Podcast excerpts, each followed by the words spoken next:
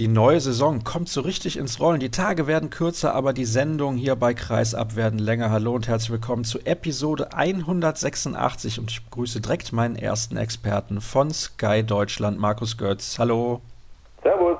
Und wenn ihr Markus Götz hier bei uns in der Sendung hört, dann heißt das, wir sprechen natürlich ausführlich über die DKB Handball Bundesliga. Da gab es einige Stationen auf seinem Weg jetzt schon in den ersten Tagen der neuen Spielzeit und ein paar kommen in den nächsten Tagen noch dazu. Darüber sprechen wir gleich. Und danach spreche ich dann mit Christian Stein über die neue Saison in der Frauen-Bundesliga. Wir schauen voraus auf das, was uns in der Spielzeit 2018, 2019 dort erwartet. Da gibt es zwei klare Favoriten, Bietigheim und Thüringen, die wahrscheinlich den Titel unter sich ausmachen werden. Aber auch dahinter ist durchaus eine Menge passiert. Und im Interview der Woche begrüße ich Katja Kramatschik. Die ist gerade im Urlaub auf Badi, wie ich mitbekommen habe. Aber ich habe vor einigen Wochen schon mit ihr gesprochen, vor ihrem Abschiedsspiel. Das wusste ich leider zu dem Zeitpunkt nicht, dass das ein paar Tage später ansteht. Und ich wusste auch noch nicht, dass, beziehungsweise ich hatte es nicht im Kopf, der HBF Supercup am vergangenen Samstag ausgetragen wurde. Das ist also auch nicht Thema bei Christian Stein und mir. Dort hat sich der Thüringer AC sehr, sehr deutlich durchgesetzt gegen den VfL Oldenburg. Aber zunächst Männerhandball in einer Frauenhandballlastigen Sendung, Götzi. Und du warst jetzt gestern in Ludwigshafen, hast dort das Spiel gesehen der Eulen gegen den THW. Das war bis zur Halbzeit relativ offen und die Leistung des THW ließ in den ersten 30 Minuten arg zu wünschen übrig, finde ich zumindest. Ja, war ja eindeutig so. Kieler haben sich sehr schwer getan, vor allen Dingen im Angriff. Abläufe haben noch nicht gepasst, das war mir alles wieder zu getragen, zu behäbig. Das ist ja eigentlich schon seit Jahren das Thema beim THW Kiel und der Vorwurf. Und ehrlich gesagt habe ich da ein bisschen mehr erwartet für gestern. Sie haben sich aber gefangen im Laufe dieser Partie und was dann wirklich stark war, wie sie ihre Abwehr stabilisiert haben im Laufe des Spiels, das hat ja auch nicht ganz gepasst am Anfang. Interessant. Philipp Jicher war es ja offensichtlich, der diese neue 6-0-Variante da eingebracht hat mit den deutlich offensiveren Halben und dem etwas defensiveren Mittelblock. Diese spanische Variante, die ja auch Carlos Ortega sehr erfolgreich zu Beginn der vergangenen Saison in Hannover eingeführt hat. Jicher war ja jetzt zwei Jahre in Spanien, beziehungsweise drei, zwei hat er gespielt, aber er war drei Jahre in Spanien und hat da offenbar einiges aufgesogen. Und in der ersten Viertelstunde, ersten 20 Minuten waren die Abstände noch viel zu groß. Also man hat das Gefühl gehabt, die Halben waren zu offensiv, der Mittelblock war zu passiv und die Eulen hatten halt noch Kraft und vor allen Dingen Alex Feld, aber auch Gunnar Dietrich haben da immer wieder gut attackiert und so konnten sie die erste Hälfte wirklich prima mithalten. Und dann haben die Kieler aber über die Abwehr irgendwie auf die Kette gekriegt. Sie haben die Abwehr stabilisiert, sie haben sich da besser gefunden, die Absprachen haben besser geklappt und konnten dann auch den einen oder anderen Gegenstoß laufen. Aber insgesamt das Positionsangriffsspiel, das habe ich jetzt noch nicht umgehauen. Da bin ich sehr gespannt, wie die Entwicklung fortschreitet in dieser Saison. Der einzige, der eigentlich wirklich positiv auf sich aufmerksam gemacht hat, für meine Begriffe zumindest aus dem Rückraum, war Lukas Nielsen. Ja, dieser Name, der steht auch auf meinem Zettel. Ich möchte aber, bevor wir über ihn sprechen, noch kurz auf diese Defensivvariante eingehen, die du gerade angesprochen hast. Vor allem Patrick Wiencheck schien mir doch enorme Probleme damit zu haben. Der musste oft sehr viele Meter verteidigen und das ist natürlich für so einen großen Brocken relativ schwierig. Ja, das ging aber ja auch Hendrik Pekerle so. Irgendwo ist es ja auch normal. Also es ist das erste Bundesligaspiel, die Kieler sind eine Woche später rein, weil am ersten Spieltag offenbar keine Halle in Kiel zur Verfügung stand und das Spiel gegen Erlangen verlegt werden musste. Vorbereitung ist das eine, wie oft haben wir das schon erlebt und besprochen und es ist dann doch unter Wettkampfbedingungen nochmal was ganz anderes. Hm, mich hat es auch ein bisschen überrascht. Ich dachte auch, sie wären weiter und du hast ja auch vielleicht Viktor Silagi bei uns im Interview gehört zur Halbzeit, der auch unumwunden zugegeben hat, dass er eigentlich eine bessere Leistung in den ersten 30 Minuten von seiner Mannschaft erwartet hätte.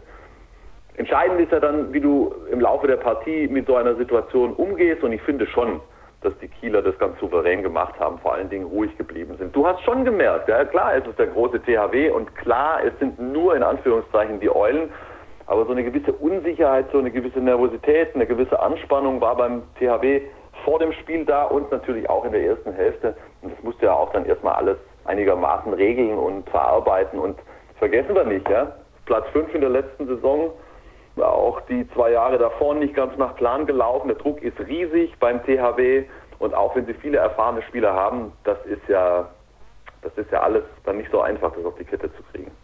Apropos erfahrene Spieler, bevor wir dann gleich jetzt zu Lukas Nilsson kommen, Dufniak, der hat noch ordentlich zu kämpfen. Ja, also, Dubniak hat zwei Jahre jetzt wirklich eine schwere Zeit gehabt. Also er war ja mehr verletzt als gesund. Habe auch nochmal geguckt in Vorbereitung auf das Spiel gestern. Er hat ungefähr nur die Hälfte aller Bundesligaspiele gemacht und da waren viele mit dabei, die er mit halber oder nur Drittelskraft bestreiten konnte, ja, wo er auch angeschlagen war, wo er zum Teil nur ganz wenig gespielt hat, wo er zum Teil nur Abwehr gespielt hat.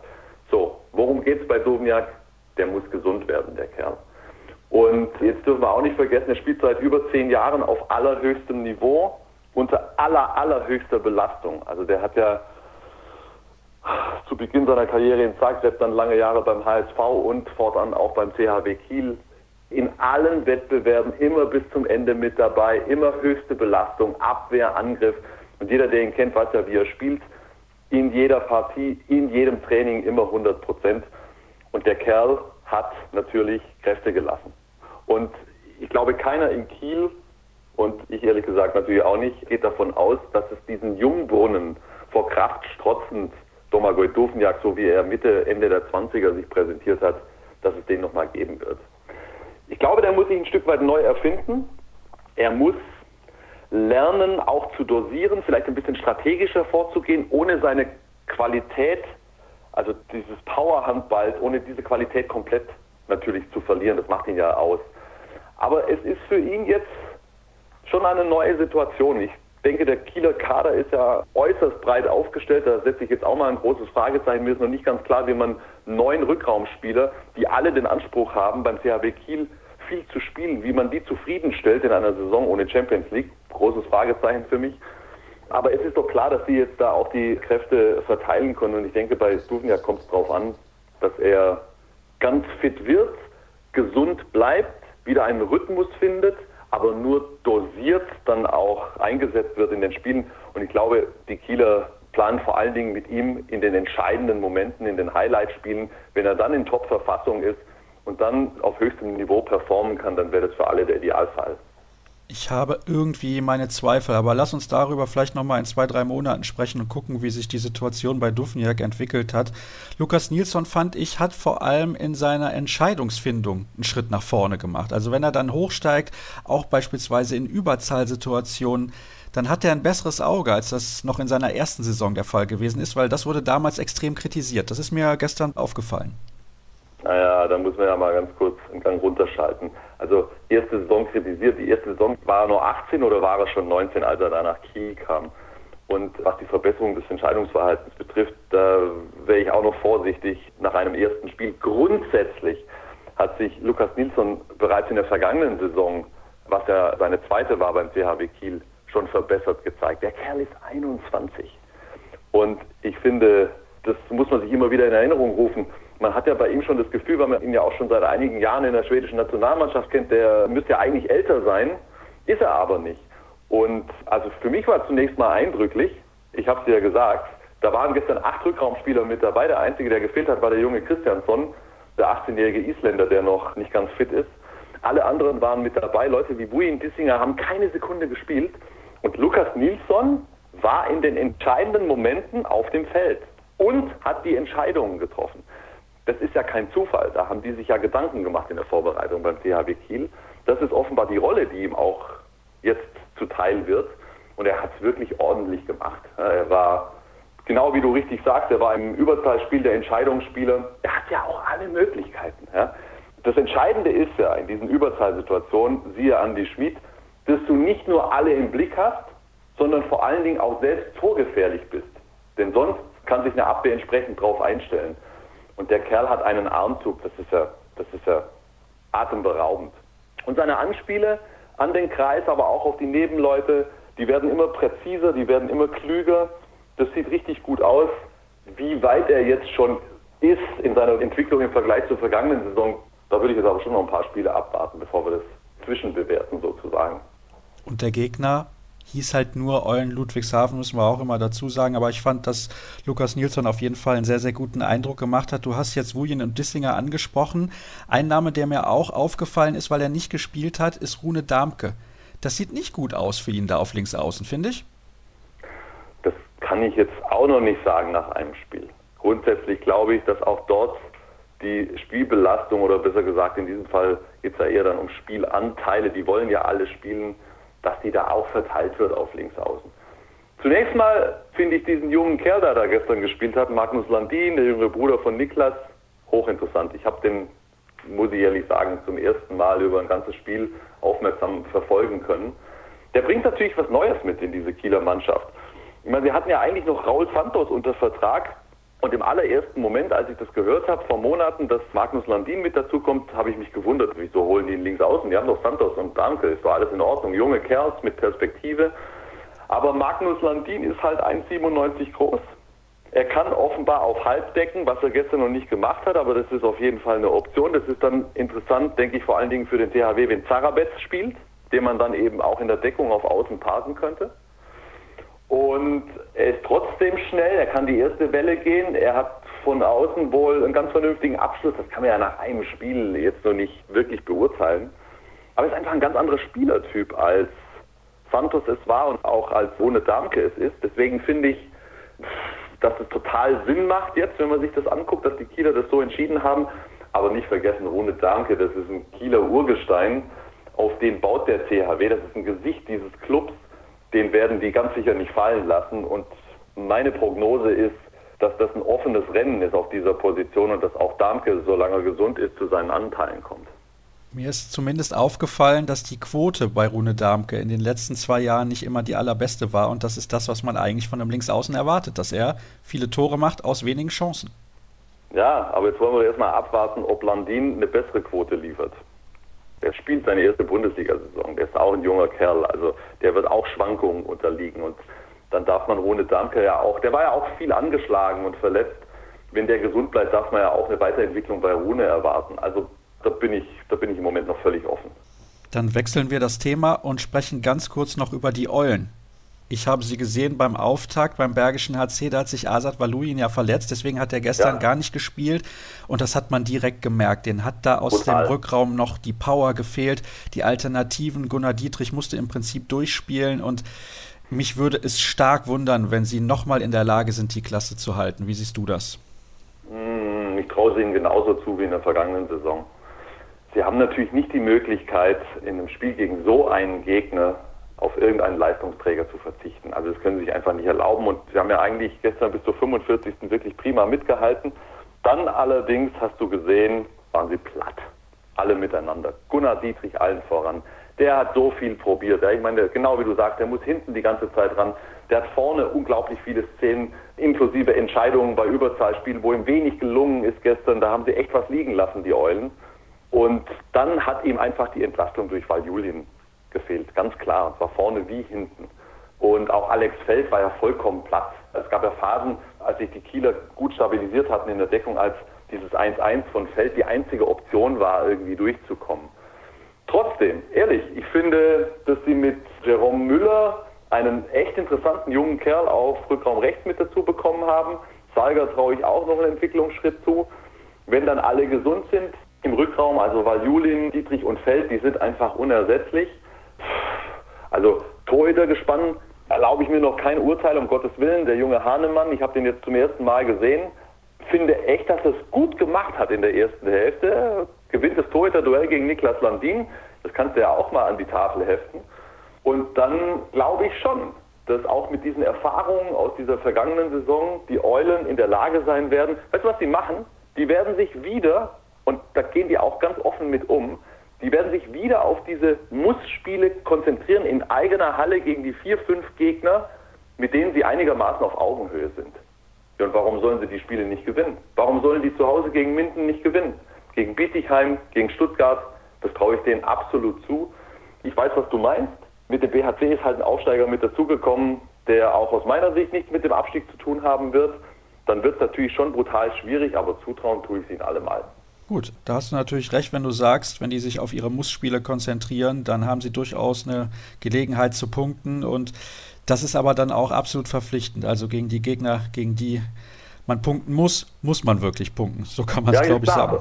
Aber unter dem Druck stehst du natürlich immer in so einer Konstellation. Und in der letzten Saison haben sie es ja auch hingekriegt, hinten raus noch diese entscheidenden Heimspiele zu holen. Ich erinnere mich noch, die haben ja im Grunde schon am ersten Spieltag davon gesprochen, dass sie am letzten Spieltag die Chance gegen Erlangen noch haben wollen auf den Klassenerhalt und genauso ist es ja dann auch gekommen.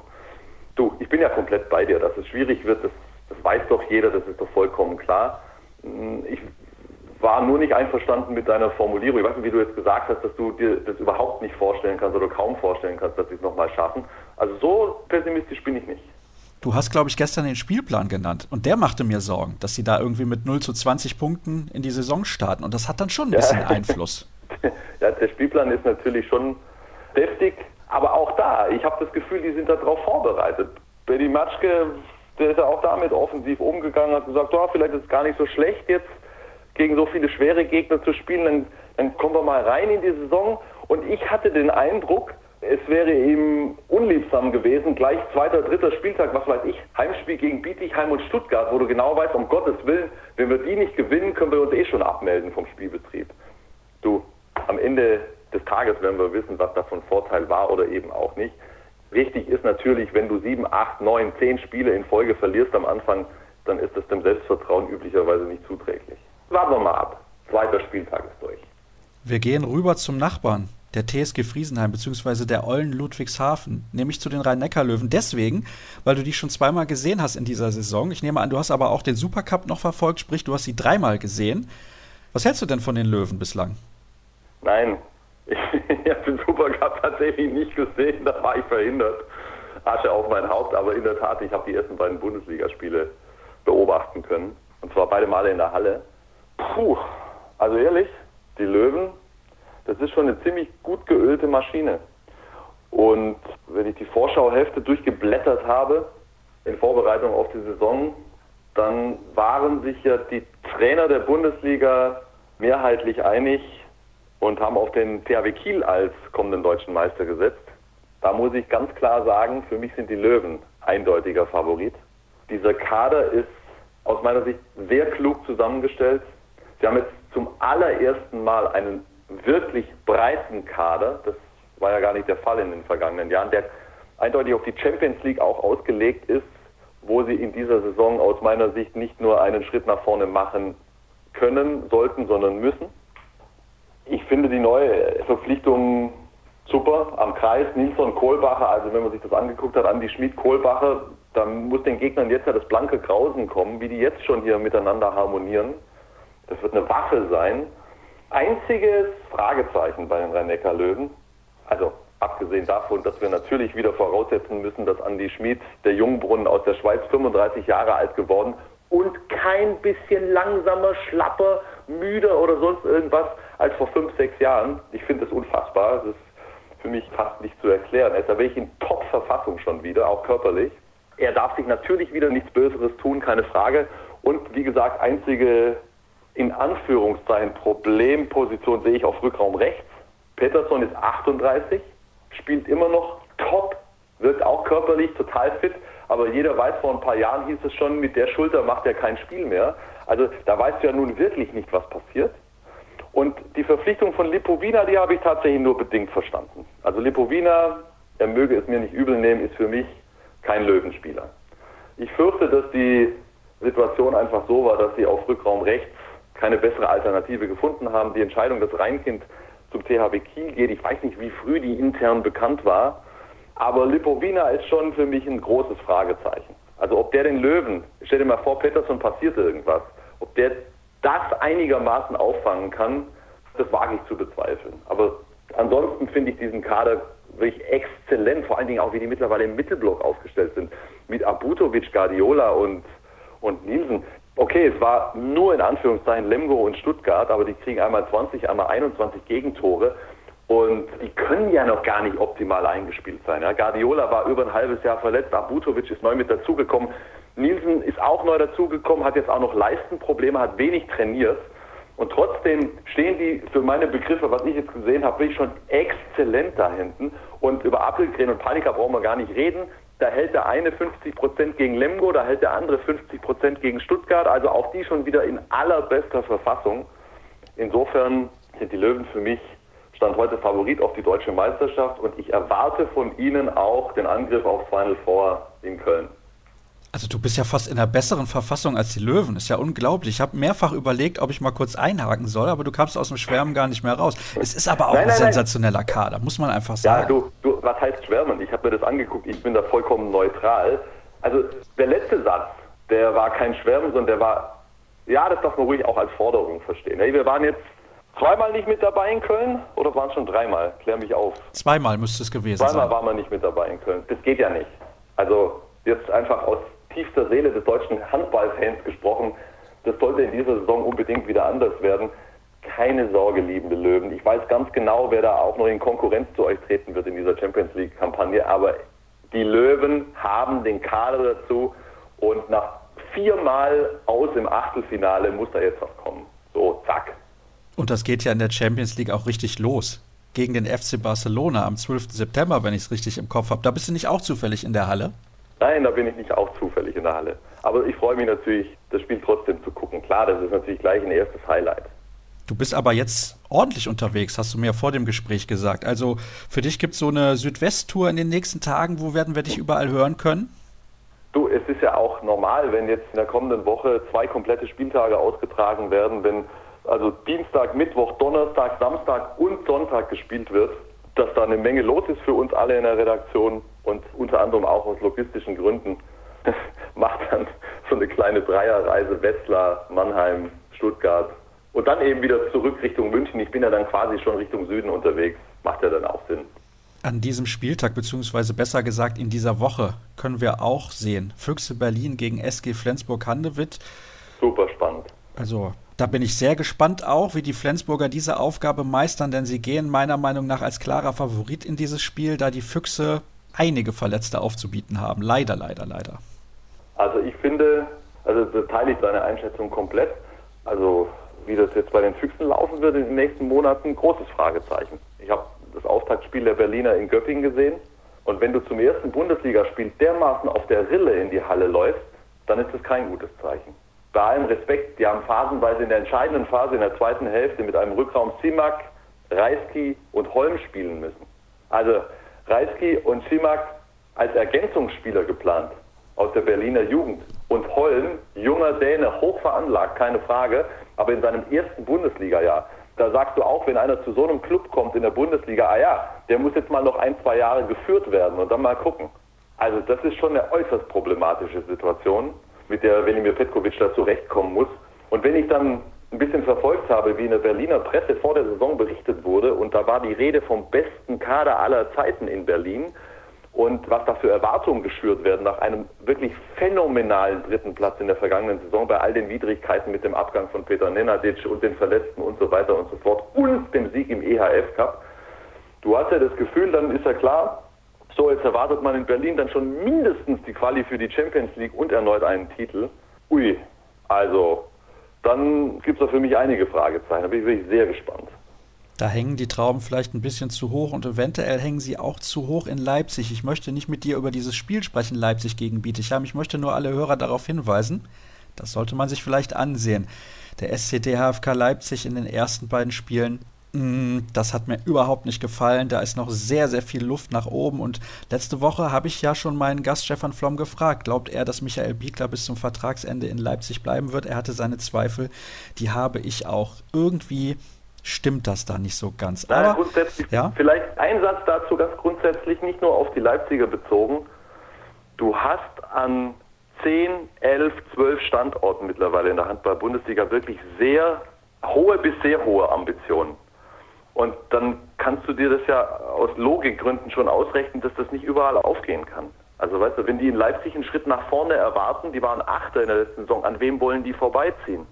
Und dahinter sind ja auch noch ein paar wie Göppingen, die ziemlich sauer sind über die Leistung in den vergangenen Jahren. Und das gilt noch für einige andere.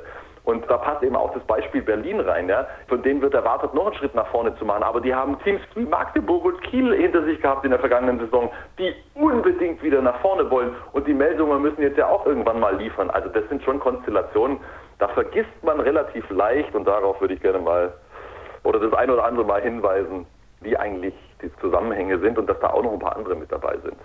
Das macht es aber so spannend und so großartig zu verfolgen. Deswegen gucken wir alle Handball-Bundesliga und erfreuen uns daran. So ist es. Das tun wir. Ich danke dir recht herzlich für deine Zeit. Es ist die erste Sendung, nee, ist nicht die erste Sendung, die zweite Sendung, die reguläre in dieser Spielzeit und schon über eine Stunde. Also, ihr müsst ein bisschen Geduld haben, bleibt dran, denn es ist durchaus interessant, was ich gleich noch mit meinen Gästen zu besprechen habe. Erste kurze Pause in Ausgabe 186. Gleich sind wir zurück hier bei Kreisab.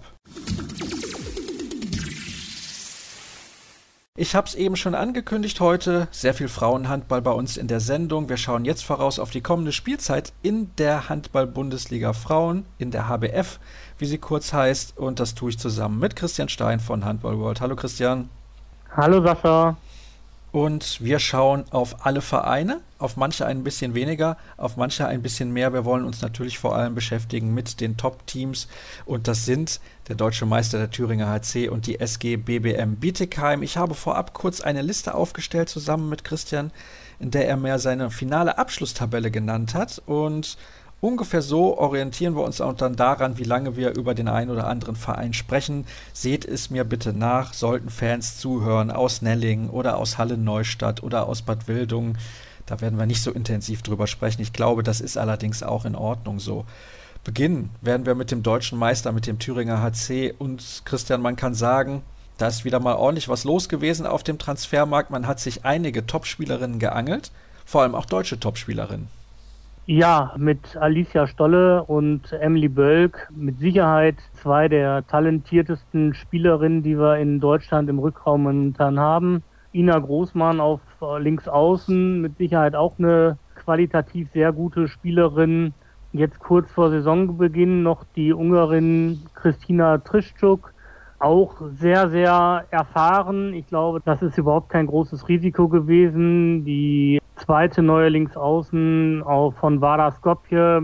Das muss man mal gucken. Ich habe ein bisschen Video geguckt gehabt schon. Grundsätzlich hat sie, denke ich mal, ein relativ gutes Wurfrepertoire und ist auch recht schnell, was für ein THC natürlich sehr entgegenkommt. Allerdings hat sie natürlich bei WADA jetzt wirklich nur zweite Reihe gespielt hinter Polina Kosnetsova. Also von daher muss man gucken, wie schnell sie sich da irgendwie entsprechend platzieren kann. Aber da ist der THC ja auch mit Ina Großmann gut aufgestellt. Und im Tor dann an Katrin Giegerich als Ersatz für Dina Eckerle noch rein und Christi Zimmermann von Frisch auf Göppingen gekommen. Ich glaube, das wird eine ganz spannende Spielzeit werden. Übrigens, die Linksaußen, die zweite, die von Vadaskopje zum THC gekommen ist, heißt Jovana Sastowska und Du hast es gesagt, sie hat größtenteils auf der Bank gesessen, zumindest bei den internationalen Spielen in der Champions League. In der Liga sowieso war das Skopje völlig konkurrenzlos gewesen. Aber die Frauenmannschaft dort hat sich ja mehr oder weniger aufgelöst und hat definitiv auch nicht mehr die Qualität der Mannschaft aus der Vergangenheit. Und da hat sie sich dann halt einen neuen Verein gesucht und der THC musste noch tätig werden, denn Nina Schilk, die ist schwanger und Beate Schäftknecht auf der Halbposition, die hat weiterhin starke Schulterprobleme abgegeben hat man Annika Niederwieser zu den Tussis nach Metzing und Dina Eckele nach Bietigheim. Ich glaube, über den Verlust von Niederwieser kann man hinwegsehen, aber Dina Eckele, das schmerzt schon. Ja, Dina Eckele schmerzt. Kerstin Wohlbold steht, glaube ich, auch nicht mehr so zur Verfügung, wenn ich das richtig habe. Das sind, glaube ich, die beiden Abgänge, die, die dem THC wirklich wehtun werden in der neuen Saison und die auch dazu geführt haben, dass ich dann gesagt habe, der THC wird nicht nochmal die Meisterschaft verteidigen können. Wo siehst du denn die größten Schwächen des THC? Ist das jetzt im Tor, wenn man bedenkt, dass halt Dina Eckele in den letzten zwei Jahren herausragend gut gehalten hat?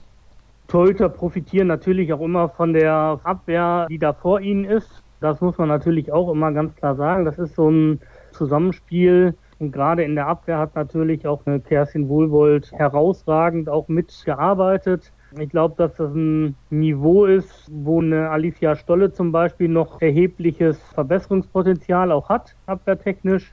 Christina Trischczuk wäre mir jetzt auch nicht so als die herausragende Abwehrspielerin in Erinnerung geblieben in den Europameisterschaftsturnieren, die ich von ihr gesehen habe. Kann mich da aber jetzt täuschen. Dafür ist aber Ina Großmann, denke ich mal, auch eine ganz gute Spielerin, die man auch durchaus mal auf Halb decken lassen kann, wenn es nötig ist. Also von daher ja, bei den Testspielen vom THC gab es wohl wirklich Spiele, wo dann die Torhüter nicht die, die stabilste Leistung gebracht haben. Gigerich schon noch leichte Vorteile gegenüber Zimmermann hatte. Aber das wird die Saison zeigen, wie das dann letztendlich laufen wird. Aber es ist natürlich eine Problemposition oder eine vermeintliche Schwächung gegenüber Dina Eckerle. Dina Eckerle gilt als das deutsche Torhüter-Talent überhaupt und vielleicht sogar in ganz Europa eine der Spielerinnen, die in den kommenden Jahren ja auch für die Nationalmannschaft eine ganz, ganz wichtige Rolle spielen soll. Und das Problem ist nicht nur, dass sie gegangen ist, sondern das Problem ist auch, aus Sicht des THC, sie ist zum größten Konkurrenten gewechselt, zur SG BBM Bietigheim. Das spielt auch eine große Rolle, dass sie eben genau diesen Schritt gemacht hat, weil sie hätte sicherlich auch ins Ausland gehen können. Ja, sie hätte mit Sicherheit auch ins Ausland gehen können. Jetzt muss man, auch wenn sie jetzt viele Jahre schon beim THC gespielt hat und da auch in der Jugend praktisch schon unter Vertrag stand, natürlich auch sagen, dass Bietigheim so ein bisschen der Heimfaktor mit reinspielen kann. Die Familie ist gar nicht so weit davon weg, ist natürlich auch ein Punkt. Und ich weiß gar nicht, was sie jetzt für Angebote aus dem Ausland gehabt hätte, aber ich glaube, die wären dann eher in Richtung Ungarn oder Dänemark gewesen. Ich hätte mir zum Beispiel vorstellen können, wenn es jetzt Metz gewesen wäre, wo man dann mit Xenia Smith schon eine Deutsche unter Vertrag hat und wo es dann auch nicht so weit in Schwabenländle ist, hätte man vielleicht auch gute Chancen gehabt. Ist halt immer die Frage, was für andere Angebote lagen auf dem Tisch. In Deutschland gibt es eigentlich keine vergleichbare Situation, außer wenn man den THC verlässt, dann kann man nur nach Bietigheim gehen. Es ist ein bisschen wie Bayern München und Borussia Dortmund. Ich glaube, so kann man das formulieren. Bietigheim hat auch ordentlich zugeschlagen auf dem Transfermarkt. Es gab natürlich auch ein paar Abgänge. Tess Wester hat den Verein verlassen, die niederländische Torhüterin, die spielt jetzt in Dänemark. Martine Smeets, die Linksaußen ebenfalls aus den Niederlanden und auch Nicole Roth. Aber die Neuzugänge können sich auf jeden Fall sehen lassen. Neben Dina Eckele kommt noch Kim Braun von Bayer Leverkusen, aber vor allem Laura van der Heiden vom FTC aus Ungarn und Daniela Gustin von Randers HK aus Dänemark. Das sind Top-Namen und auch Top-Spielerinnen. Ja, Laura van der Heiden wird natürlich so ein bisschen die Lücke stopfen müssen, die Susan Müller letztendlich hinterlassen hat. Ich glaube, dass das ganz gut gelingen wird. Ich glaube, dass sie auch die Qualität hat. Sie hat den Vorteil, sie kennt die deutsche Bundesliga schon aus ihrer Zeit in Oldenburg. Daniela Gustin früher mal bei den Spreefüchsen in Berlin und ich glaube in Harreslee gewesen. Also auch die kennt den deutschen Handball schon mal. Muss sich da, glaube ich, auch nicht so großartig eingewöhnen. Kim Braun, eine ganz spannende Spielerin. Da bin ich allerdings mal gespannt, wie sie sich körperlich entwickelt, weil da dürfte sie, glaube ich, noch ein paar Kilos zulegen, wenn es in die Champions League geht. Dann könnte das mal was werden. Da bin ich gespannt, wie sie sich machen wird. Aber links außen ist ja jetzt auch nicht so die Position, die immer spielentscheidend ist, wenn man Meister wird. Normalerweise nicht, aber man kann es auch auf Linksaußen verlieren, sagen wir es mal so. Laura van der Heiden, ist das vielleicht der Top-Transfer in der Bundesliga in diesem Jahr? Weil andere Spielerinnen sind innerhalb der Liga gewechselt. Sie kommt wieder zurück nach Deutschland und ist auf jeden Fall auch eine international erprobte Spielerin. Ja, ich glaube, das kann man schon sagen, dass die Spielerin ist vom Namen her, die das größte Standing hat, die die Liga auch als externer Zugang aus dem Ausland verstärken wird. Ich denke aber auch gerade mit Trischuk oder auch Patricia Kovac, wo wir hinterher noch zukommen werden, denke ich mal, sind da aus Ungarn schon ein paar Spielerinnen jetzt in die Bundesliga gekommen, wo wir uns viel von erhoffen können. Ist das irgendwie auf einen speziellen Grund zurückzuführen, dass viele Spielerinnen aus Ungarn derzeit in die Bundesliga wechseln? Das hatte sich ja in den letzten Jahren schon so ein klein wenig angedeutet. Weiß ich gar nicht. Also es gibt natürlich immer ein paar Vereine in Ungarn, die nicht gerade irgendwie mit den Gehaltszahlungen immer so pünktlich sind. Das ist mit Sicherheit ein Punkt, der für die deutsche Bundesliga spricht. Woran es jetzt bei Laura van der Heiden genau gelegen hat, kann ich jetzt gar nicht so sagen. Am Geld bei Budapest mit Sicherheit nicht. Bei Christina Trischczuk weiß ich es auch nicht und bei Patricia Kovac letztendlich ist ja Metzingen hat mit Ferenc Rott ja zum einen einen ungarischen Manager, der dementsprechend den Markt da auch sehr gut kennt. Patricia Kovac dann als ja Österreich-Ungarin entsprechend keine Probleme jetzt dann wieder mal den den deutschen Markt für sich dann irgendwie mal da wieder Fuß zu fassen. Also da muss man jeden, jeden Fall irgendwie anders beurteilen. Wenn Metzingen jetzt mit der Linksaußen, die sie noch verpflichtet haben, weil sich dann jemand verletzt hat, aus Ungarn reagiert, dann hat das einfach damit zusammengehangen, dass Ferenc Rott da letztendlich die Kontakte hindert. Schöne Überleitung zu den Tussis aus Metzingen. Zu denen kommen wir nämlich jetzt. Die haben einen neuen Trainer, André Fuhr. Der war viele, viele Jahre in Blomberg tätig. Deswegen bin ich schon sehr gespannt, was er mit Metzingen alles erreichen kann. Denn dort hat er sicherlich bessere finanzielle Mittel zur Verfügung, als das jemals in Blomberg der Fall gewesen ist. Es gibt auch einige Neuzugänge. Schauen wir zunächst noch auf die Abgänge. Annika Ingenpass, die spielt jetzt in Bad Wildung. Jasmina Jankovic ist nach Frankreich gewechselt und Ina Grossmann, wie eben schon erwähnt, zum Thüringer HC. Man hat sich verstärkt mit Annika Niederwieser, die hat sich das Kreuzband gerissen. Man hat sich verstärkt mit Madita Kohaus aus Oldenburg, die hat sich, glaube ich, auch das Knie schwer verletzt. Und mit Annabel Sattler aus Neckarsulm, die hat sich ebenfalls das Knie schwer verletzt. Was ist denn da los in Metzingen? Na, Annabel Sattler hat, glaube ich, die Schulter kaputt. Ah, aber, okay, aber sie fällt längerfristig ähm, aus. Sie fällt jetzt auch ein halbes Jahr zumindest aus. Madita Kohaus kommt dann erst Ende November wieder. Deswegen hatte man sich noch eine niederländische Torhüterin von Quintus geholt.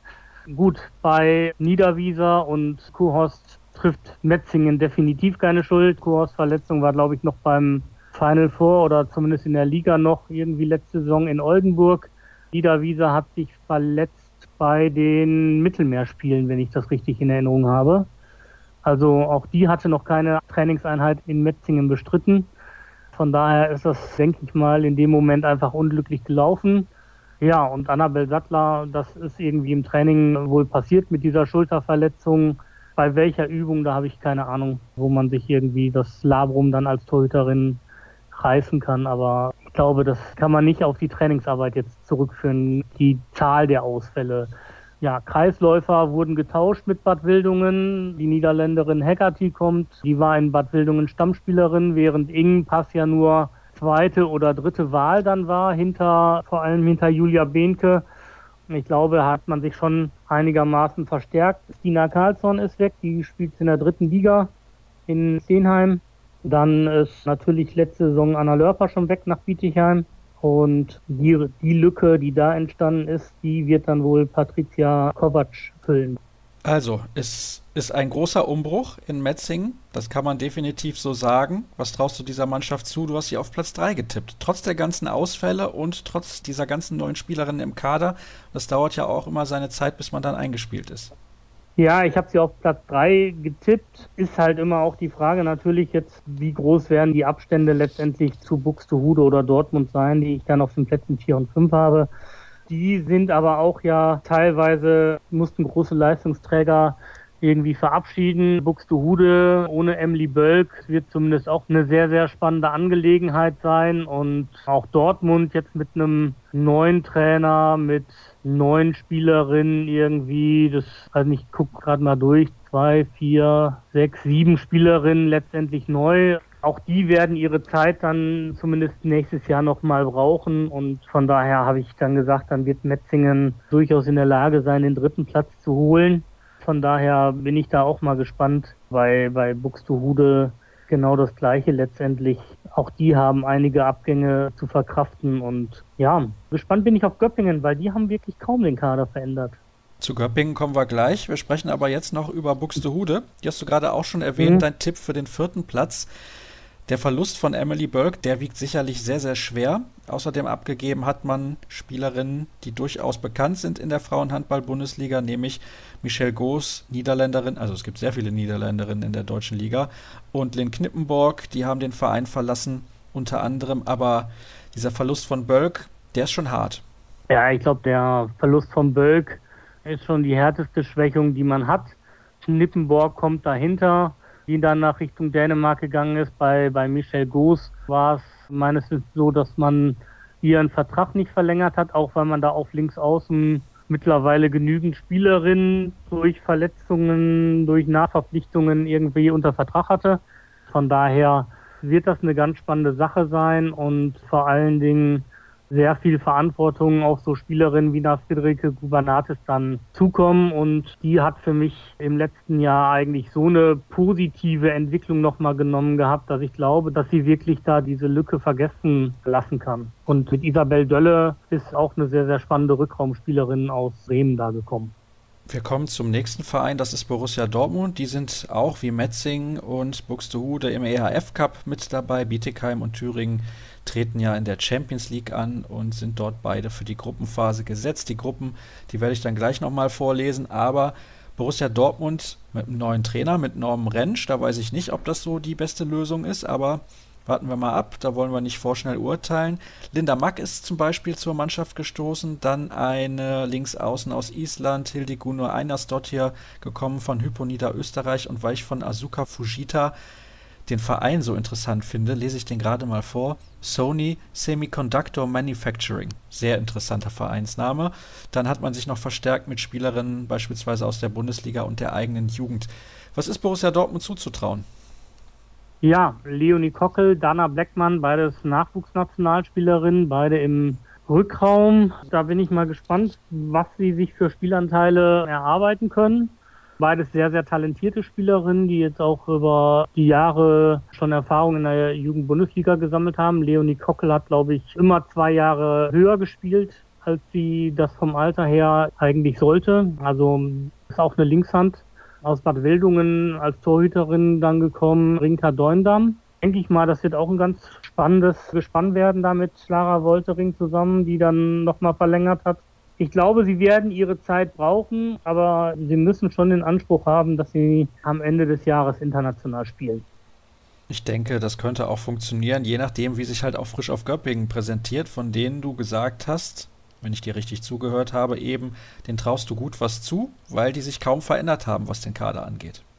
Genau, sie haben sich kaum verändert. Wenn wir uns daran erinnern, letzte Saison war es sehr lange, sehr, sehr eng zwischen den Plätzen irgendwie drei bis acht. Da waren es ja bis kurz vor Ende eigentlich nur zwei Punkte Unterschied oder sowas, die die Mannschaften da getrennt haben. Und Göppingen hat eigentlich keine großartigen Veränderungen gehabt. Da darf man vor allen Dingen gespannt sein, wie man da den Abgang von Zimmermann zum Thüringer HC schafft durch Branka Setsch, die aus Leverkusen dann wiederkommt, die in Leverkusen jetzt auch nicht die große Rolle im Tor gespielt hat eigentlich in der vergangenen Saison. Rückraum Maxim Streus nach Bad Wildungen weggegangen. Dafür dann Annika Blanke jetzt aus Nellingen geholt.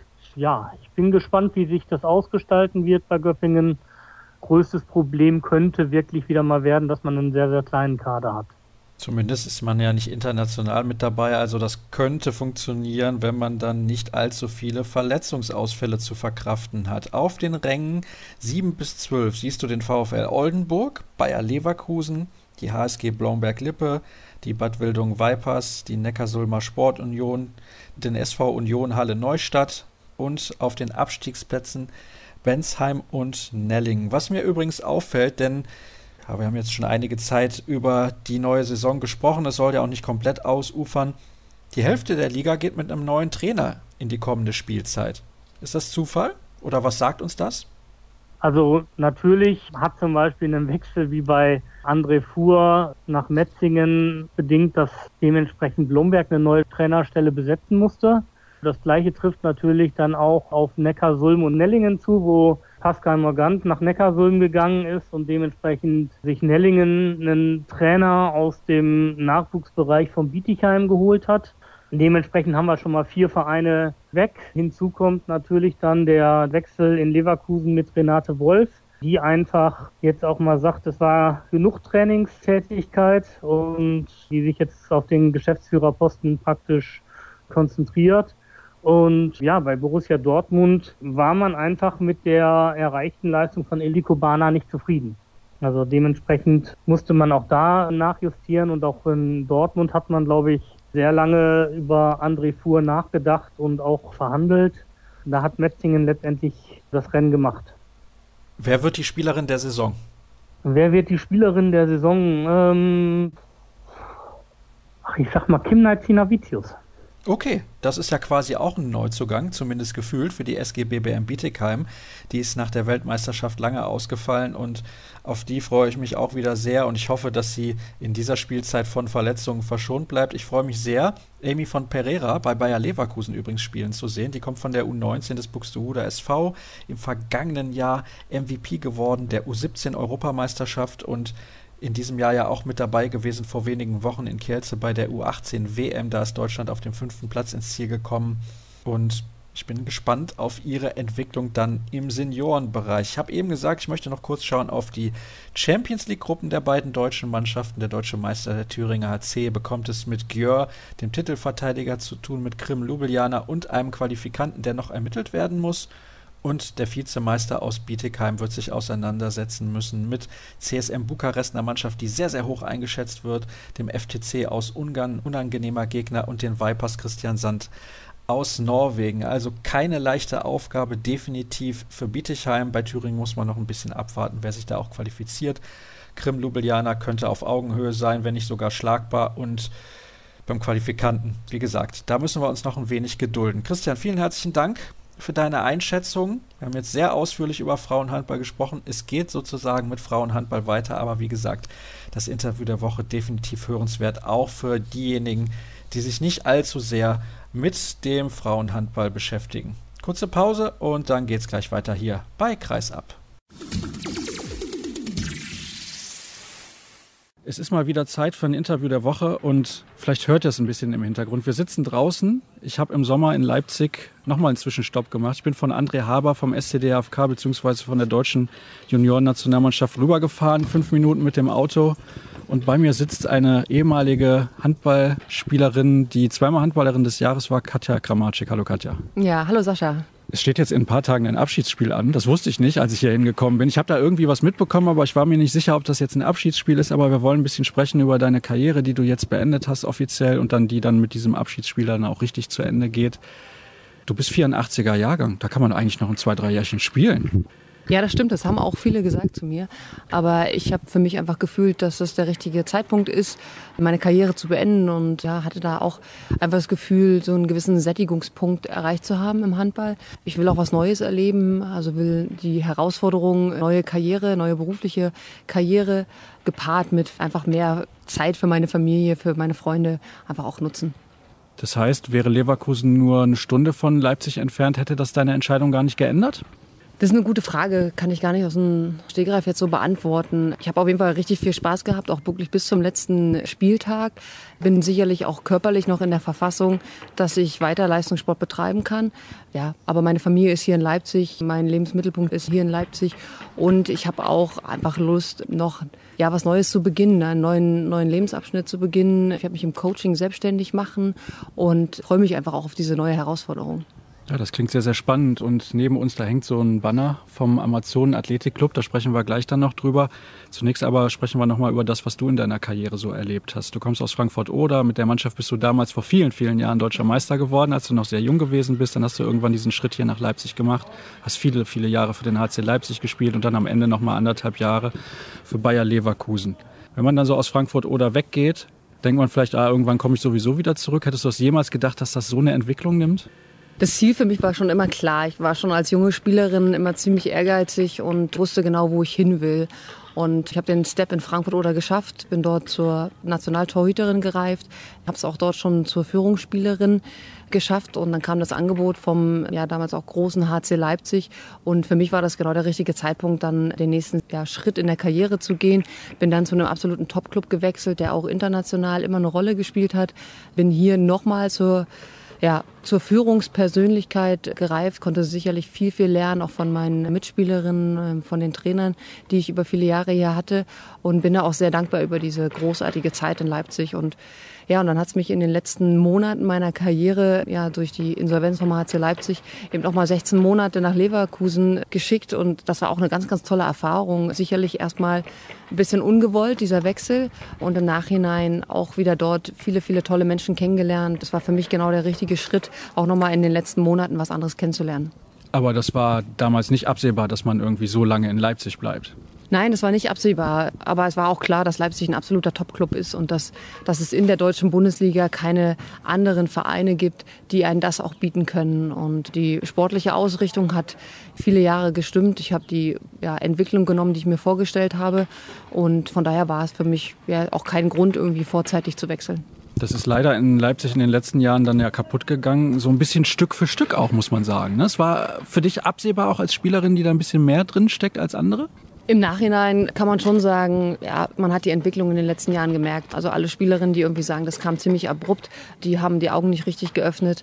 Leider war es so. Aber wir haben natürlich auch gewusst, was wir an, an dem Club und an der Stadt haben und haben da auch sehr lange dran festgehalten und wollten einfach auch, dass das hier klappt und haben dem Verein, glaube ich, auch jede Unterstützung gegeben, die wir konnten, auch außerhalb des Spielfeldes. Für mich war es dann einfach im Februar dann der Zeitpunkt gesagt, okay, jetzt hier ist mein Stoppschild. Ich muss für mich den nächsten Step gehen und muss auch mein Ziel WM 2017 für mich retten. Ja, das hast du dann ja gerettet. Da müssen wir natürlich gleich auch noch drüber sprechen, über diese Heimweltmeisterschaft, die nicht so ganz so erlaufen ist, wie ihr euch das erwünscht habt. Als das damals hier den Bach runtergegangen ist, so formuliere ich das jetzt mal, war das für dich als ältere Spielerin ein bisschen einfacher, weil du mehr Einblicke hattest, weil du wusstest, wie sich das entwickelt hat, als für einige junge Spielerinnen? Trotzdem aber auch gleichzeitig vielleicht ein bisschen schwerer, weil man mehr dran hängt? Ich glaube, dass das, egal welches Alter du hast, für alle sehr schwierig war. Jeder hat ja so seine eigene Lebensgeschichte und hat halt neben dem Handball noch sein eigenes Leben, ob man jetzt beruflich verwurzelt war oder familiär verwurzelt war oder ob eine junge Spielerin hier dachte, dass sie ja den Anfang ihrer Karriere startet. Alle mussten sich erstmal neu orientieren. Für alle, egal welches Alter, ist es schwierig, monatelang ohne Gehalt auszukommen. Und von daher glaube ich, dass da jede so seine Schwierigkeiten mit hatte und dass so ein, so ein Ende, so ein ungewolltes Ende auch für alle unschön war. Wir kommen gleich wieder zu schöneren Themen, das kann ich dir schon versprechen. Aber eine Frage sei mir dazu noch gestattet. Warst du sauer, enttäuscht damals, weil das für dich halt auch eine Herzensangelegenheit war? Absolut, ja. Also die ersten Wochen auch nach dem Wechsel war viel Wut im Bauch und haben immer die Frage gestellt, warum hat die Geschäftsführung einfach nicht die Eier in der Hose gehabt, uns auch mal Klartext zu sagen und ja, uns einfach auch so voll veränderte Tatsachen zu stellen, da einfach monatelang kein Gehalt zu bekommen. Da war viel Wut und Enttäuschung mit dabei. Und ja, ich hatte dann die Situation natürlich zu lösen. Familie in Leipzig, Vertrag mit Bayer Leverkusen und die WM noch zehn Monate. Ja, das heißt, ich musste das irgendwie für mich lösen und habe dann aber von Woche zu Woche gemerkt, dass es für mich der richtige Schritt war, habe mich dieser Herausforderung einfach angenommen und bin dann auch, denke ich, gerade in der letzten Saison richtig gut in Leverkusen angekommen. Vielleicht sprechen wir in drei, vier, fünf Jahren noch mal ein bisschen intensiver über die ganze Situation, wenn da auch ein bisschen Gras drüber gewachsen ist, denn ich finde das ich finde das einfach interessant, wie das passieren konnte, auch dass es halt so gekommen ist, wie es gekommen ist. Sicherlich hat auch der Aufstieg von RB Leipzig und vom SCDFK da ein bisschen zu beigetragen mit der Sponsorensituation. Die ist ja auch nicht unendlich groß hier. Also man kann nicht überall Geld abgrasen und wenn dann noch der Fußball dazukommt, dann wird es natürlich auch besonders schwer. Du hast gerade gesagt, du hattest dann noch so zehn Monate in Leverkusen, dann bis die WM 2017 kam. Gab es da auch andere Überlegungen, dass du sagst, du gehst vielleicht hier in der Nähe in die zweite Liga? Ich glaube, Rödertal hat damals noch in der zweiten Liga gespielt, dass du gesagt hast, okay, das ist zwar sportlich vielleicht für mich ein Rückschritt. Ich spiele da nicht mehr erste Liga, aber ich bin so etabliert in der Nationalmannschaft, dass ich mir das vielleicht sogar erlauben kann, kann aber dann weiterhin bei der Familie sein. Wir haben natürlich als Familie ganz viel überlegt, was ist jetzt die beste Lösung, sowohl für die Familie als auch für die sportliche Leistung. Man hätte jetzt auch in die zweite Liga gehen können. Das Angebot von Bayer Leverkusen war aber gut. Also wir hatten eine gute Vereinbarung. Sie haben auf meine familiäre Situation Rücksicht genommen. Ich konnte also auch immer einen gewissen Teil hier in Leipzig absolvieren, hatte mit Wieland Schmidt auch noch meinen Torwarttrainer in Leipzig. Wir hatten eine Hallenzeit hier in Leipzig. Und ja, für mich war es wie so eine Art Luxussituation zu sagen, ich habe in Leipzig Wieland Schmidt und ich habe in Leverkusen Andi Thiel als Torwarttrainer. Habe die Unterstützung vom Trainerteam. Das ist natürlich keine Selbstverständlichkeit für mich gewesen. Ich habe das als Spielerin zum ersten Mal in meinem Leben so gemacht, aber auch Leverkusen hat das zum ersten Mal so probiert und ich glaube, dass wir da wirklich am Ende auch sagen konnten, hey, das ganze Projekt hat geklappt und ich hatte ein gutes Gefühl dabei, ein viel besseres, als zu sagen, ich gehe irgendwo in die zweite Liga und bin in, in den Abendstunden unterwegs, haben wir das dann quasi so ein bisschen ja, die Woche geteilt und das hat sehr gut geklappt. Glaubst du, also wenn man mit solchen Torwarttrainern zusammenarbeitet, dass du vielleicht sogar noch mal besser geworden bist? Es war auf jeden Fall fantastisch, mit beiden zu arbeiten. Ich kannte Andi schon mal aus der Nationalmannschaft, ich kannte Wieland natürlich vom HC Leipzig und hatte jetzt einfach beide nochmal in einen ganz anderen Kontext und konnte mit beiden super gut trainieren, weil beide auch einfach unterschiedlich sind. Und von daher tat es mir sehr, sehr gut, mit beiden zu arbeiten. Und ich glaube schon, dass das in den letzten Monaten mir in Vorbereitung auf die WM nochmal geholfen hat. Jetzt kommen wir zur WM. Aber wir sprechen natürlich dann hinterher nochmal über deine Höhepunkte in deinem Sportlerleben. Das war leider, wenn wir es kurz formulieren wollen, kurz und knapp leider nichts. Das war leider nichts. Ja, wohl, nee, das ist falsch. Wir könnten die Frage anders formulieren. Wie möchtest du sie gerne formulieren? Wir haben nicht die Leistung aufs Parkett gebracht, die wir uns natürlich gewünscht haben. Und ein Achtelfinal aus. Und das war absolut unnötig, auch wenn man sich das Spiel danach, ich habe es mir nochmal angeschaut, wir sind nicht an den Gegner gescheitert, der übermächtig war, sondern man muss einfach sagen, dass wir nie so richtig in die WM reingekommen sind. Wir haben es sowohl als Team, aber auch natürlich über die Einzelleistungen nicht geschafft, ja, auf diesem internationalen Niveau zu spielen. Wie sehr hat der Druck eine Rolle gespielt? Eine WM im eigenen Land, wo man sehr lange darauf hingearbeitet hat. Man hatte einen Trainer, der im Prinzip nur für diese WM eingestellt wurde, der dieses Projekt trainiert hat, Frauennationalmannschaft bis zur WM im eigenen Land. Waren die Erwartungen der Leute zu groß? Weil es ist ja jetzt nicht so, dass 82 Millionen dann auf diese Handball-WM der Frauen schauen. Das muss man auch mal sagen. Ganz klar, Druck und Stress ist was ganz Individuelles. Und demnach muss das auch jede Spielerin für sich beantworten. Wie viel Druck mache ich mir, wie viel Stress mache ich mir? Weil für den einen ist eine volle Halle absolute Motivation, für den anderen ist eine volle Halle und die Erwartung natürlich zu gewinnen, kann auch Stress so erzeugen. Und da ist natürlich auch jede Spielerin gefragt, genau die ja, Techniken zu erlernen, die dafür notwendig sind, um halt diese Belastung, weil das ist ja unser Beruf, Sport hat damit zu tun, eben erfolgreich zu sein. Und da gibt es jemanden namens Gegner, der was dagegen hat. Und damit muss man einfach als Sportler umgehen. Ich glaube, dass wir grundsätzlich ein Team hatten, was eben auch erfahrene Spielerinnen hatte. Wir hatten ja Situationen, dass auch einige Spielerinnen Monate vorher verletzt waren. Und in der Gesamtmischung muss man einfach sagen, dass es enttäuschend war, weil die Zusammenarbeit, die wir über die letzten Monate hatten und das, was wir uns aufgebaut haben, haben wir auf den Höhepunkt einfach nicht geschafft abzuliefern. Also im Prinzip kam die WM einfach zum falschen Zeitpunkt, weil ein Jahr vorher bei der EM in Schweden habt ihr tollen Handball gespielt. Vielleicht ein bisschen über eurem Niveau, dass die Erwartungen dann zu hoch waren für die WM? Nein, das würde ich nicht sagen. Wir haben natürlich sehr erfrischend aufgespielt, wir hatten einen neuen Trainer, aber wir haben uns auch toll entwickelt. Das konnte man von außen vielleicht nach der WM nicht so sehen, weil ja, Sport ist nun mal eine, ein Ergebnisberuf und der war nicht da. Wir sind im Achtelfinale ausgeschieden. Wir haben uns aber toll entwickelt und ich kann nur hoffen, dass die Spielerinnen, die jetzt weiterhin unter Herrn Gröner jetzt arbeiten, dass sie diese Erfahrung mitnehmen und einfach ein zweites Mal in der Karriere diese Chance bekommen. Du hast jetzt gesagt, du machst Coaching demnächst und kümmerst dich im Prinzip um, ich nenne es mal, individuelle Beratung von einzelnen Personen. Wie sehr hast du, und wir kommen gleich nochmal auf dieses Amazon-Athletik-Projekt zu sprechen, denn mit dem Spitzenhandball abgeschlossen? Für mich persönlich habe ich natürlich damit abgeschlossen, weil ich jetzt meine Leistungssportkarriere beende. Aber ich werde auf jeden Fall die Bundesliga und auch die internationalen Wettbewerbe weiterhin verfolgen. Aber ganz klar werde ich auch nicht mehr jedes Wochenende irgendwie vorm Bildschirm sitzen und alle keine Ahnung, vier bis sechs Champions League-Spiele, was am Wochenende läuft, die werde ich natürlich nicht verfolgen, sondern ich schaue einfach aufs Ergebnis und möchte eben mehr Spielerinnen unterstützen, eben dieses Weltklasse-Niveau zu bekommen. In meinem Falle eher über die mentale, über die psychologische, psychologisches Training, um halt Spielerinnen genau darüber, wo wir vielleicht über die WM gesprochen haben, Wettkampfstress, Druck und ja, individuelle Performance, um das eben zu optimieren und zu steigern. So, jetzt sprechen wir über die Höhepunkte. Ich habe schon viel zu viele negative Fragen gestellt. Dreimal deutsche Meisterin bist du geworden, unter anderem zweimal Handballerin des Jahres. Aber das sind Titel, die kann man messen. Da steht dann hinterher irgendwie auf dem Zettel oder bei Wikipedia, diese Spielerin hat das und das gewonnen.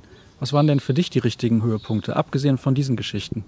Grundsätzlich finde ich es als Leistungssportlerin war es ein Höhepunkt, so viele verschiedene Menschen kennenzulernen. Von natürlich Teams, den eigenen Teamkolleginnen, Trainer, aber auch mit Sponsoren und Fans hat man über die Jahre ganze Beziehungen aufgebaut. Und da bin ich super dankbar, wie viel man von diesen Personen lernen konnte. Nicht nur im Sport, sondern eben auch das, ja, was jetzt nach der Sportkarriere ansteht. Einfach Werte übermittelt zu bekommen, auch Situationen, in Situationen Hilfe zu bekommen, die jetzt für meinen weiteren Lebensweg einfach entscheidend sind und die mir als Person in meiner Entwicklung enorm geholfen haben. Das würde ich einfach grundsätzlich ja, als Riesen-Learning in dieser Leistungssportkarriere sehen. Und natürlich gibt es aber auch die, die Momente wie den deutschen Meistertitel 2009 zum Beispiel oder das Einlaufen bei Olympia 2008 in Peking. Das sind einfach Momente, die dir immer im Kopf bleiben werden und die, die einfach zu so einer Leistungssportkarriere mit dazugehören. Und für so einen Titel, der steht zwar dann auf Wikipedia schwarz auf weiß, aber der hat halt wahnsinnig viel Arbeit, steckt da drin und ja, viele, viele Monate Vorbereitung, viele Monate Niederlagen, Höhepunkte. Und das darf man halt nicht vergessen und das hat der Sportler im Kopf, auch wenn es nur schwarz auf weiß steht. Oh, Olympia Peking ist schon zehn Jahre her, die Zeit rast.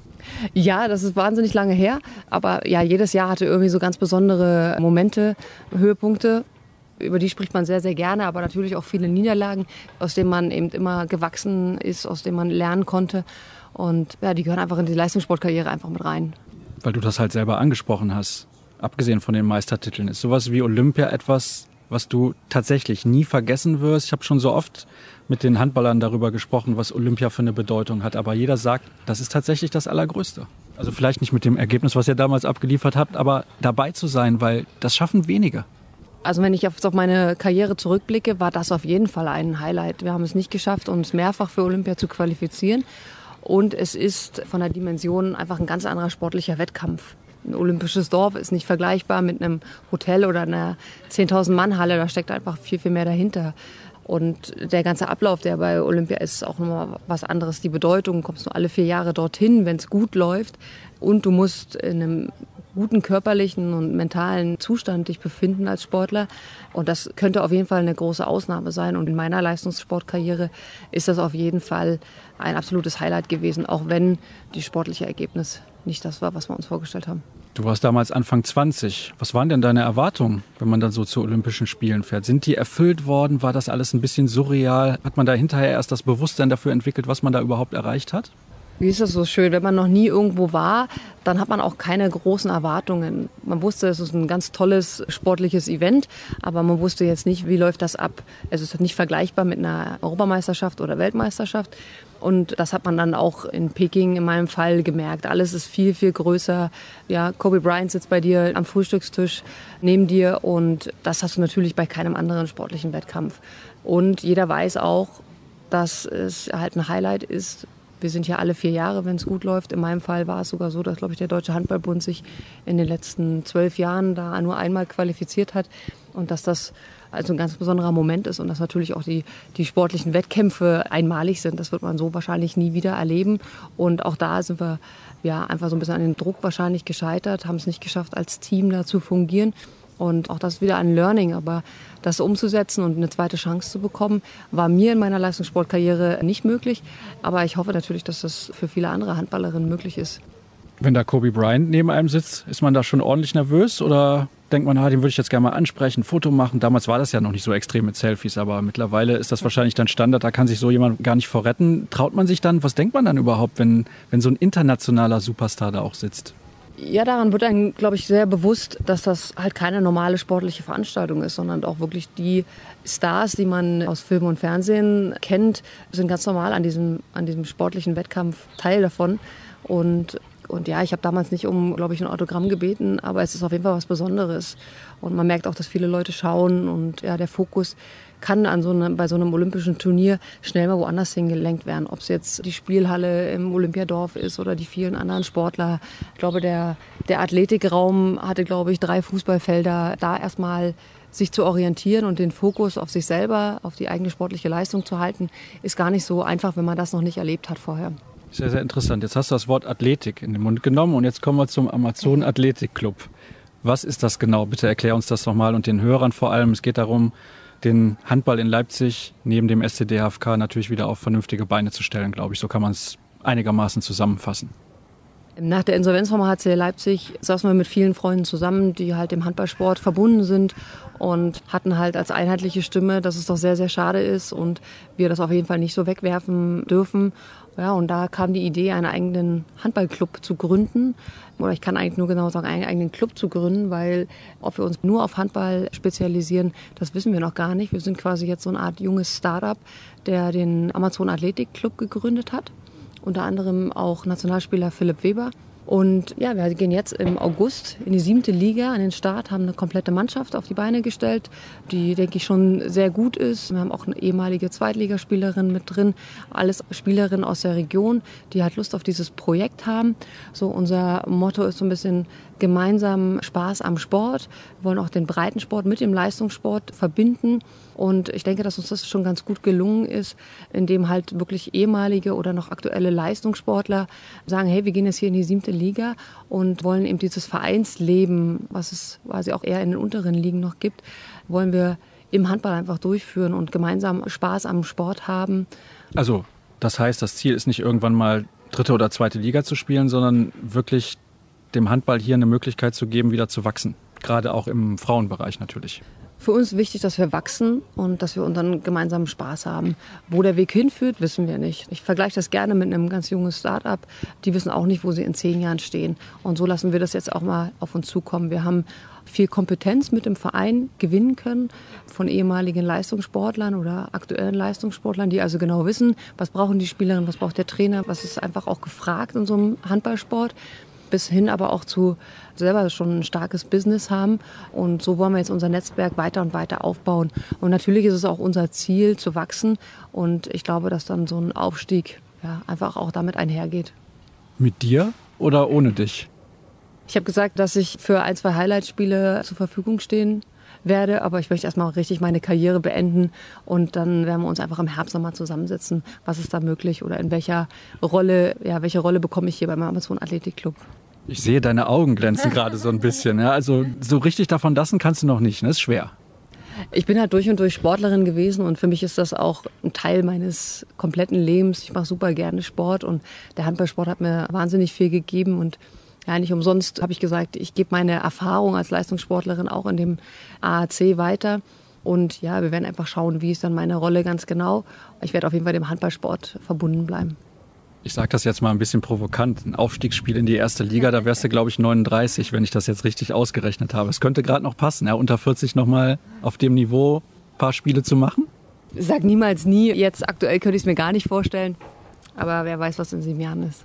Ja, dann können deine Kinder vielleicht auch noch mal gucken, wie die Mama dann auf allerhöchstem Niveau spielt. Ich möchte mich recht herzlich bedanken für ein offenes und ehrliches Gespräch. Ich habe ja gesagt, vielleicht in ein paar Jahren sprechen wir noch mal ein bisschen intensiver über die Situation beim HCL, die sehr, sehr kompliziert war wo es vielleicht auch nicht immer so einfach ist, offen auch darüber zu sprechen, aber vielleicht kann man dann auch mal mit anderen Beteiligten sagen, okay, man setzt sich da zusammen und dann spricht man mal über das, was da wirklich war. Denn es ist eine, ich will nicht sagen traurige Geschichte, aber es ist schade, wie es gelaufen ist. Aber es ist natürlich eine sehr, sehr interessante und spannende. Und der HC Leipzig war viele Jahre der Vorzeigehandballclub in Deutschland im Frauenhandball. Deswegen ist es sehr schade, dass es den nicht gibt. Nochmal herzlichen Dank an dich, Katja. Das soll es dann gewesen sein mit der aktuellen Ausgabe von Kreisab. Ich hoffe, es hat mal wieder ein bisschen Spaß gemacht. Ich glaube, es war auch ganz interessant, dass wir dann nochmal über den Frauenhandball gesprochen haben. Das soll es gewesen sein für diese Woche. Alles weitere gibt es bei facebook.com slash kreisab, bei twitter at kreisab.de und bei Instagram unter dem Hashtag kreisab. Bis nächste Woche dann. Tschüss.